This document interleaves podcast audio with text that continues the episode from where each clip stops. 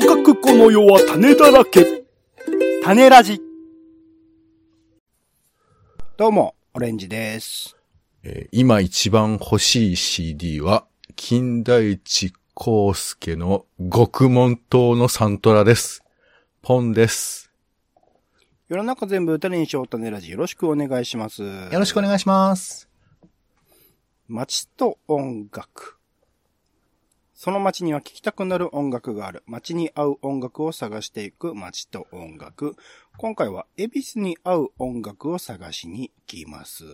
ということで、まあ街と音楽というね、企画。前回は新宿でやったんでしたっけね。新宿の曲で、まあプレイリスト作ったりとか、えー、合うような曲を探して、え並べて紹介したりしたんですが、今回は恵比寿という街でやってみたいなと思っております。はい。まあ、恵比寿といえばね、個人的には、な、何かしらの用事があっていくところ、写真美術館、東京都写真美術館、最近もね、恵比寿映像祭で紹介しましたけれども、お写真美術館であるとか、恵比寿ガーデンシネマとかね、映画館もあったりとか、あとはちょっと離れますけど、えっと、代官山の方で、代官山蔦屋書店であるとか、えー代官山ユニットっていうね、クラブであるとか、そういったところに行った帰り道に下ってきて、恵比寿で立ち寄っていく。で、案外とそのグルメ、えー、美味しい、個人的にね、ラーメンとか好きだったり、ラーメンとかカレーとか好きだったりするので、そういうところの美味しいお店があったりして、えー、ご飯食べて帰るとか。あとはまた、まあ、そのご飯をね、食べるために行くだとか。あと、一時期、えっと、路地裏にある、ちょっと隠れ家的なカフェみたいなのが、実は恵比寿ポツポツとありまして、そういうところに行くのにハマっていた時期もあったりとかっていうところで、まあカルチャーより、個人的にはカルチャーよりで楽しみつつ、でもなんか街全体としてはね、上品な街というイメージ。まあ古き、昔ながらのお店も残しつつ、新しい店もバランスを取りつつみたいな感じで、古き良き上品であり、カルチャー愛に溢れている街というイメージが強いところではあります。まあ、ここ数年ね、ちょっと変化があるというか、えっと、恵比寿ガーデンシネマが休館になって、恵比寿ガーデンプレイスの方にあった百貨店がね、えーなくなったりとかっていう変化もいろいろとありつつ、まあ、変化し続けている街でもありつつというところではありますが、なんかそのイメージはね、大きくは変わらずに街全体に、えーその空気感みたいなものは染みついているのかなという感じですけど、ちなみに、ポンさん、恵比寿という街のイメージってどういう感じとかってあります？昔ね、恵比寿のラーメン特集みたいなのをなんかちょっと手伝った記憶がありますよ。ほうほうほうなんかラーメン意外と多いんですよね。そうですね。今も新店で結構いい店が出てきてますね。あーあと、まあ、夜ちょっと歩くとわかりますけど、まあ、なんだっけ、あの、外、あの、外国の人が多いうん、うん。街中であの、結構立ち飲みしてるというか。まあ、疲労とかにね、大使館もあったりとかね、海外の方も結構、えー、インタースクールみたいなのもね、あったりしますからね。そうそう。だ疲労とか代官山とかに、まあ、歩ける場所じゃないですか。うん、うん。だから、あの、本当に住んでて、いる、住んでてちょっといい暮らしな人が、あの、いるってみたいな。だから他の街と比べると、そういう、まあ、ちょっと何ですか、あの、し所得高そう感というか。渋谷区ですからね。まあ、すぐ隣が港区だし、みたいなところですもんね。うんっていうのも、まあ、あるけど、まあ、やっぱビールの街っていう印象が強いかな。札幌ビールがね、はい、札幌の町、えー、本社があるのかなですよね。まあ、はい。まあ、あとは、もうあ、あレコード会社があるとかなんかそんな印象かな。なんかそんなあっあ、た、なね。なかったかななんか、なかったらごめんなさい。なんかそういう事務所がある感じもするね。うん。うなんか芸能関係とかね。そういうイメージもあります。そうですね。会社もめっちゃありますね。で、時間も高いですね、そういうイメージを元に、ただ僕なんかエビスと聞いてパッと浮かぶ曲って一曲しかなくって、うんその一曲以外は、えっと、基本的にエビスを、お歌詞が入っエビスが歌詞に入ってる曲を探して、ちょっと、あ、これいいなと思って聞いてみてピックアップしたっていう、えー曲、えっ、と、一応10曲ぐらいかな。おあるので、さらっと紹介できればなと思っております。で、これはプレ、僕の方はあの、プレイリストにもしているので、えー、コンパクト30分弱くらいかな。なので、よかったら聞いてみてください。で、えー、1曲目、これがだからすぐ浮かんだ曲で、えっ、ー、と、サカナクションというバンドの聴きたかったダンスミュージック、リキッドルームにという曲でございまして、えー、こちらはですね、2015年の曲ですね。新宝島という結構有名になった曲の C、えー、CD というか EP のカップリングに入っていた曲ですね。まあ、まさしくリキッドルームっていうのがタイトルに入っている通り、まあ、恵比寿にある、えー、ライブハウスであり、クラブスペースでもある、リキッドルームという場所についててっていうか、そこの空間自体について、えー、歌っている曲で、聴きたかったダンスミュージック、リキッドルームに続きまして、夜は朝に変わりますとか。その、彼、えっ、と、彼というか、サカナクションというバンド、かつ、まあ、山口一郎さんというボーカルであり、作詞作曲している方自身が、えっ、と、NF というプロジェクトで、えっ、ー、と、朝、えー、夜、夜から深夜、まあ、長ければ朝にかけて、まあ、クラブイベントみたいなのね、やってらっしゃったりする、リキッドルームというところでやってらっしゃったりするので、そういうところの空気感も含めて、えー、込めている曲なのかなと思って、なんか、エビスっていうと、個人的にはこの曲が、浮かんできます。で、歌詞的にも、君は週末恵比寿のここでしか会えない間に、僕は東京生まれのふりをして踊りながら待ってるのさという歌詞が入っています。えー、まあ、週末のね、恵比寿だからこそ集まる人たち、さっきまあ、ポンさんがね、外国人の方多いとか言ってたりします。まあ僕も、上品さとそのカルチャー濃度の高さの、こう、えー、間みたいな感じのことを言いましたけど、なんかやっぱりそういう様々な人たちが目的を持って集まって、そこでしか会えない人たちっていうものが、この場所っていう、この恵比寿という街にはあるのかなというところが、あなるほどイメージされるな、なんかイメージ通りの恵比寿だなという感じがしたというところでございます。はい。で、えー、ちなみにリキッドルームは、えっと、どっち側って言えばいいのかな？東口の方ですかね。で、えー、川を渡って向こう側にあるところですね。ちょっとまた、あのー、人通りがなくなって、えー、歩いてるとね、なかなか気持ちいいスペースです。エリアの方にありますけど、リキッドルームですね。はい。で、えー、他の曲ですね、続けてさらさらっと紹介していければなと思っております。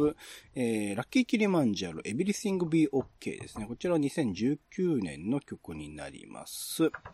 こちら歌詞の中でもね、朝日は、朝日は平等に訪れる、恵比寿の踊り場にも、日比谷のオフィスにも、君はどう過ごしてる？ということで、恵比寿の踊り場という言い方してます。まあ、ライブハウスとかね、クラブとかが結構、ポツポツとあるというところの、恵比寿のく、く、えー、街としてのね、特徴みたいなものが、だからここで踊り場という言葉を出すときに、恵比寿という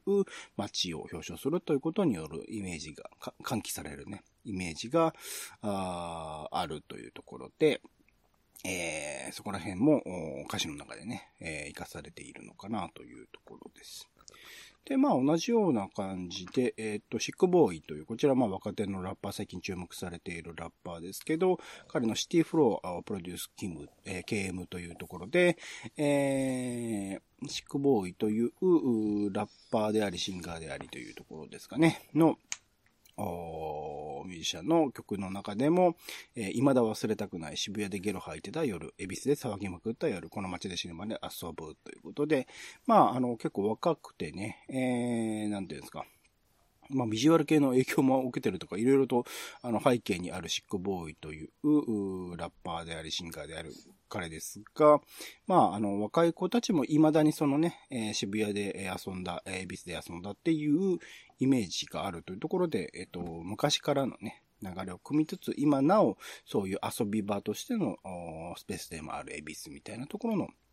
イメージも残っているんだな、ということで、この若い20代前半ぐらいですかね、のラッパーの歌詞で気づくこともできたりしました。そういうイメージが今もあるんだな、というところですね。で、あと、また、えー、まあ、ラッパーというか、ラッパーのユニット、コンコンビみたいな感じで、えっと、チェルミコの EPS という曲ですね。こちらも歌詞の中で、えー、もうみんなついているのかな急ぎ足で向かう箱は、恵比寿の方。最高の音楽の時間差、今宵。えー、エイトに行くのはリハの後というところで、えー、まあ、あのー、これは、まあ、急ぎ足で向かう箱はと言ってるので、まあ、ライブハウスのことですかね。えー、まあ、あの、演奏しに行くのか、あ遊びに行くのか、あ、まあ、遊びに行くの方かな、こっちはな。えー、恵比寿の箱に、えー、遊びに行くという歌詞から始まる、曲でございます。まあ、そのイメージとしてね。ちなみにこれは2018年の曲みたいですね。恵比寿の方に遊びに行くというイメージが歌詞の中で入っているというところですね。えー、続いて、こちらもまあラッパーと言っていいのかな？なんか複雑ですけどね、シンガーでもありますけど、えー、シャンユーのピアノダンパー、激西メッサバーということで、まあ、ケモチデフミさんというね、えー、水曜日のカンパネラなど、ちょっとまあ変わった歌詞、リズム、メロディーの曲を作ってらっしゃる方が、あプロデュースというかね、作詞作曲でも入っているというところで、まあ歌詞自体は、ピアノダンパー、シメサバー、激にっていうのが何回も繰り返されるとか、なんかちょっとよくわかんない歌詞ではありますけれども、えっ、ー、と、後半の方で、えー、すべしオンザキミバッテラ、エビスにあるクラブバチカ、朝日新聞出版、アエラ、新私服といえばコナカってこと、まあ、あの、言葉的な韻を踏み中に、恵比寿にあるクラブバチカという、まあ、バチカというね、実際にある、えー、こちら西口の方ですかね、にある、えっ、ー、と、クラブの、まあ、ただこれは、あの、音的なね、組み合わせでただ入れてるだけだと思いますけど、まあ、ここで恵比寿にあるクラブバチカという言葉も出てきたりとかっていう感じですね。はい。で、ここまでは結構比較的、まあ、ダンスミュージックからラッパーの曲というところで、まあ、ちょっとあのね、えっ、ー、と、しっとりする曲もありつつも、でもまあ、乗れる曲が多いかなと思うんですが、ここからちょっと毛色を変えてみて、えっ、ー、と、上の世代の曲と言っていいのかな？えー、まず、えっ、ー、と、オリジナルラブ、田島隆さんのね、ユニットですけど、オリジナルラブの夜とアドリブという曲の中で、えー、恵比寿から渋谷へ塗り絵し、塗り絵して歩いた。君の言いたいこと今はもうわかる気がするという。まあ、あの、曲全体としてここで恵比寿っていうものが使われるところの、なんて言うんだろうな。あんまり、こう、流れっていうのは感じられないけど、なんかそこの、恵比寿から渋谷へ塗り絵して歩いたっていう、こう、なんだろう、恵比寿から渋谷へ歩く感じの、なんか雰囲気っていうのは、何回もこう歩いてると、わかるとこあって、なんか、結構やっぱ街として変化していくんですよね。人通りも一気に増えていくし、みたいなところの感じっていうものは、この曲のしっとりとした感じと合わせてね、なんか、あの重ねて見ることができるかなって。ああ、あの、恵比寿から渋谷歩いた感じだよねっていうものは、ちょっと思う曲だったりします。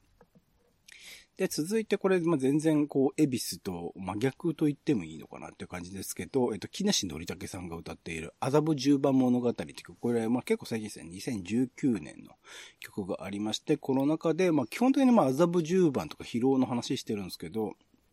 えー、ほとんどこのエリアから出ないマイライフ。エビスとかに用はないよ。未宿とかに寄らないよっていう、まあ、エビスとか未宿とかじゃなくて、麻布十番に行ってるっていうね、曲を木梨憲武さんが歌っていて、なるほどなっていう、そその、まあ、距離的、距離的にっていうか、場所的にはね、接してたりするんですけど、そこは違うんだな、みたいなところが面白いなっていうのがあったりします。で、それ置いといて、えー、これ、なんて読うんだっけな。えー、学芸大ジェネスというところのレイスという曲の中でも、まあ、エビスについて歌われている、まあ、2019年の曲ですけど、後半でエビス駅にて知り合いのガール、ただ飯よりも俺にはアナザーガールということで、まあ、学芸大ジネスっていうのは、えっ、ー、と、2次元と3次元の間を行きする、まあ、最近よくあるね、えー、ビジュアルは3次元なんだけど、あ、2, 2次元なんだけど、あの、本当に歌ってる人が裏側にいるみたいなね、ヒプノシスマイクとかそうかな、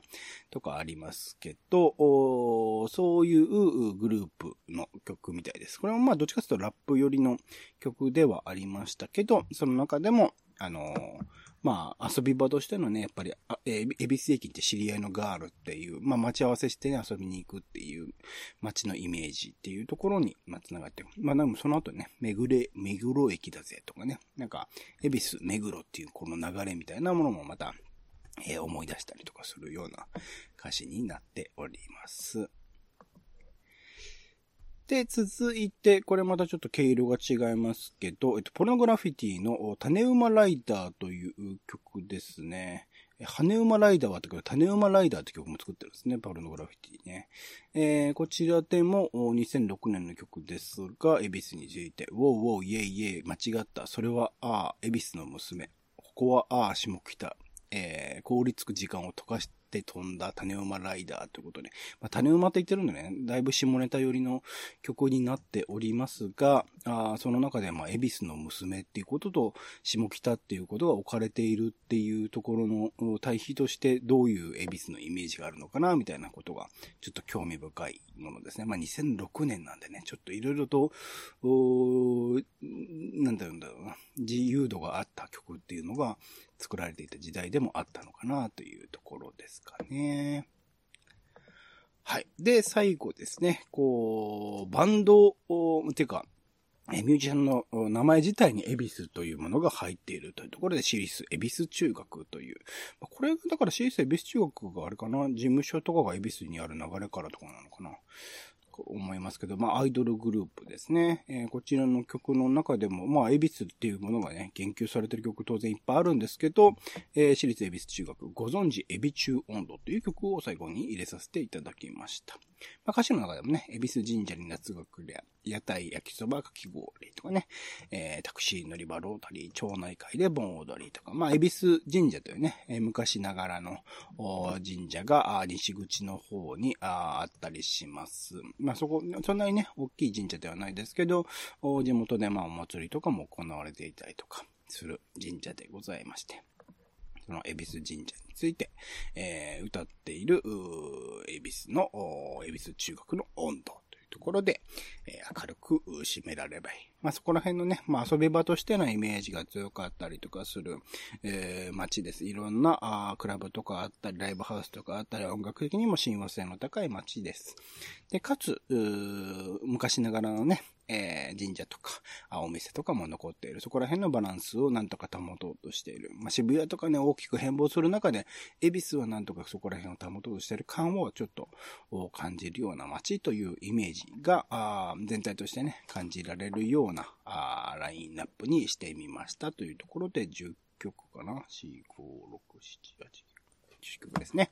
をピックアップしてみました。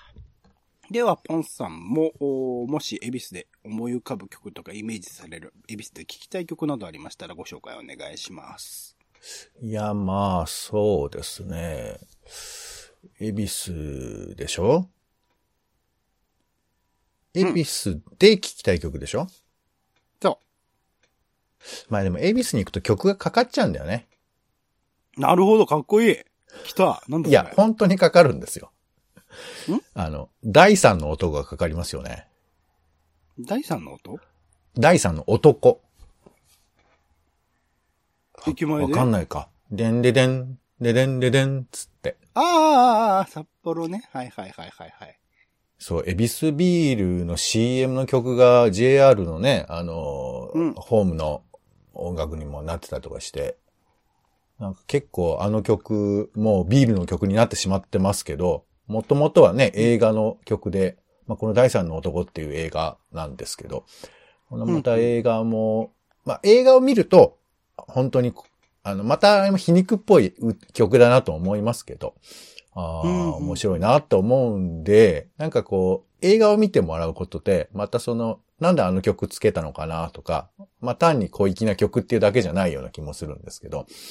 うんうん。うんなんかそういう、あの、エビスっぽい曲をエビスから引き剥がせっていう意味で、第三の男を映画を見ながら聴くっていうのもいいかなと思ったりもしますかね。ほんと一部だけしか知らないっすよ、僕、この曲。だから、全体聞くとまた違うイメージなんでしょうね。ああ、そうね。なんか、本当に、えーヨーロッパの方を楽しく散歩してるような曲でもありますよね。聴いてるとね。うんうんで、まあ、それで、まあ、じ、地元っつうかその、恵比寿で聞きたいなと言えば、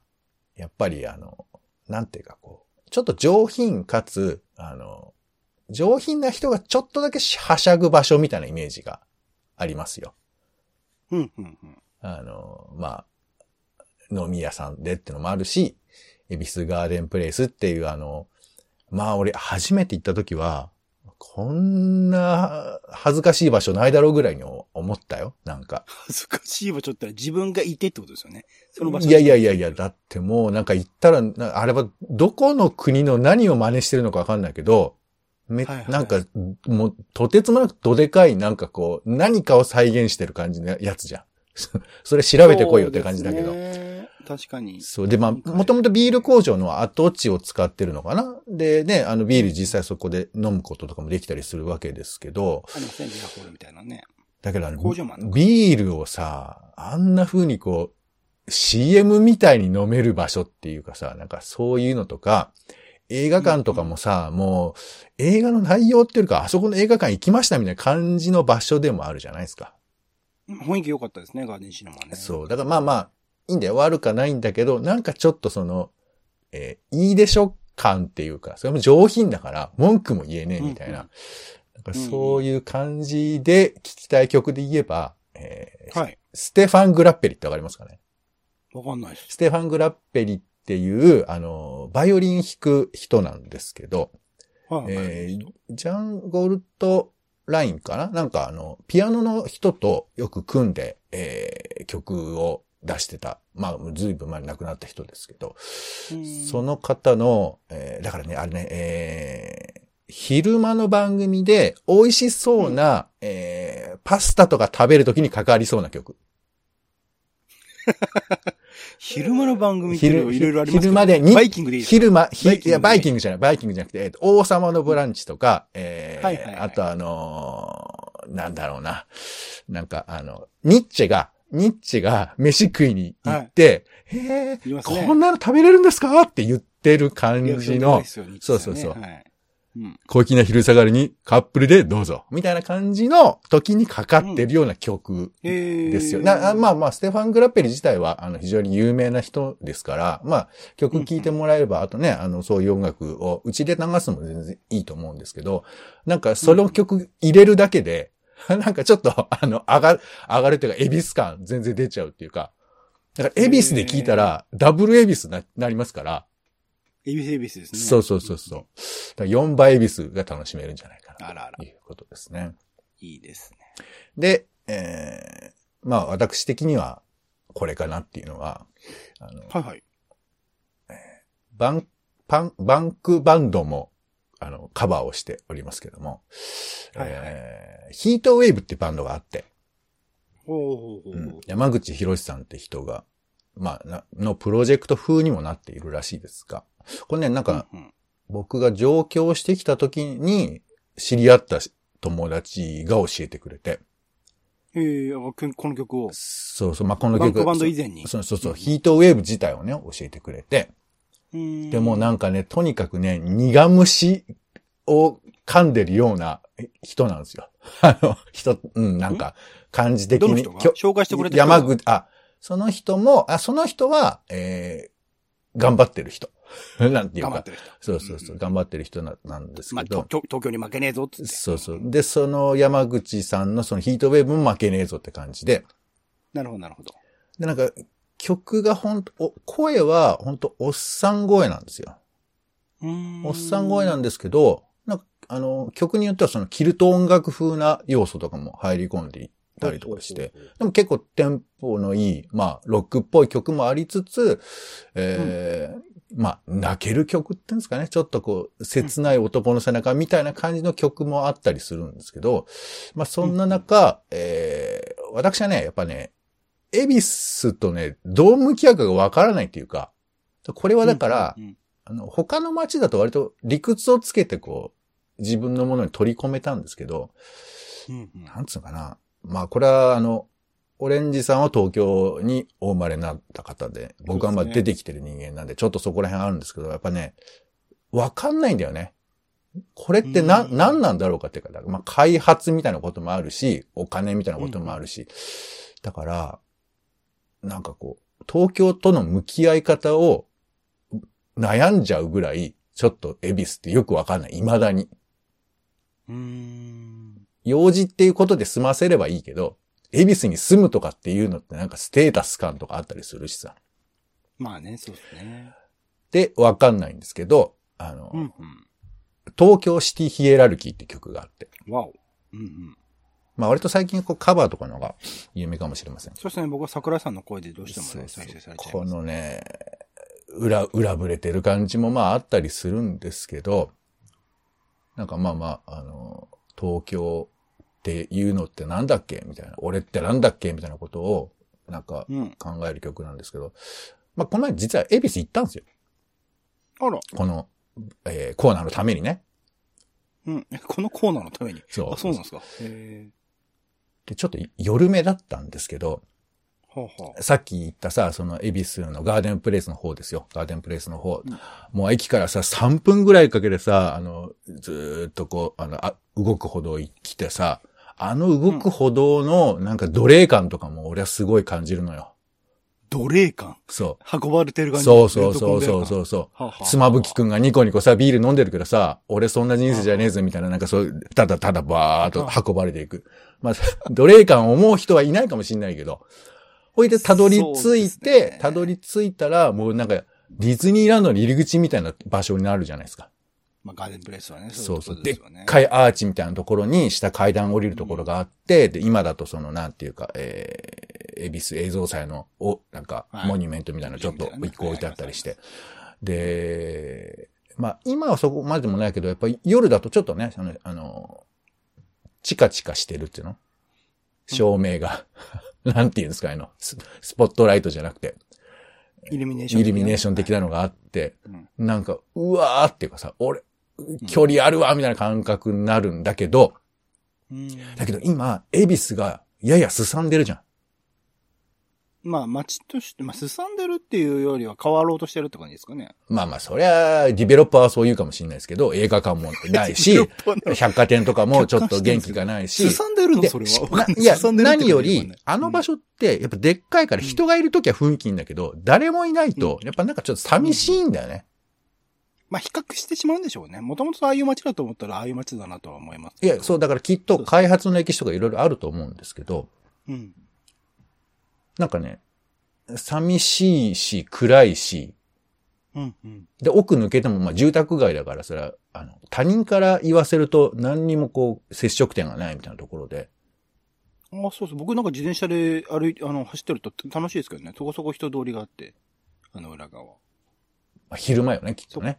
そう。いや、夜にかけてです。あその、えっ、と、裏の、えっ、と、目黒に抜けていく道かな。おーはいえー今日も共感度ゼロでお送りしましたけども、まあ、まあそれぞれの多分、恵比寿があるとね。そうね。それぞれが思う恵比寿があるって。う。ん。まあまあ、あの、俺もちょっとその、そういうイメージがあるから、だからもちろん、うんうん。あの、さっき言ったステファン・グラッペリ的な曲で、こう、ちょっとウキウキしながら街を歩くっていうのもあるんですけど、時にちょっと、ヒートウェーブ東京シティヒエラルキー的な感覚で、エビスを、エビスと対峙するみたいな、なんかそんな感覚もあるなぁ、なんてことを思ったりしましたね。はい。うん、うん、うん、うん。いいですね。はい。ありがとうございます。まあ本当いろんなイメージが恵比寿という街にはまたあるかなと思うし、実際さっきね、パンさん言った通り、住んでる人視点から見ると、また違った街のイメージもあったりするんだろうなと思うので、えー皆さんのね、えーそれぞれのえ恵比寿、街と音楽をちょっといろいろと考えてピックアップしてみると面白いんじゃないそれ実際にね、聞きながら街を歩いてみるとまた見えてる景色が変わったりするんではないかな、なんてことを思ったりします。ということで今回ですね、街と音楽では、恵比寿に合う音楽を探してみました。お相手はオレンジと、えー、恵比寿でね、迷子になったことがあるんですよ。恵比寿のあの、なんか市場をね、探してて、全然見つからないで、ちょっとだけ涙ぐみそうになった時に、えー、恵比寿のことをちょっと好きになりました。ポンでした。種ラジまた。種ラジは、ポッドキャストやスポティファイなどでほぼ毎日配信しています。音声で配られた内容はブログで補足を、更新情報はツイッターでお知らせしています。また、番組の感想や質問もお待ちしています。公式サイト、種ラジ .com のお便りフォームから送ってください。ツイッターなど SNS でハッシュタグ種ラジで投稿いただくのも大歓迎です。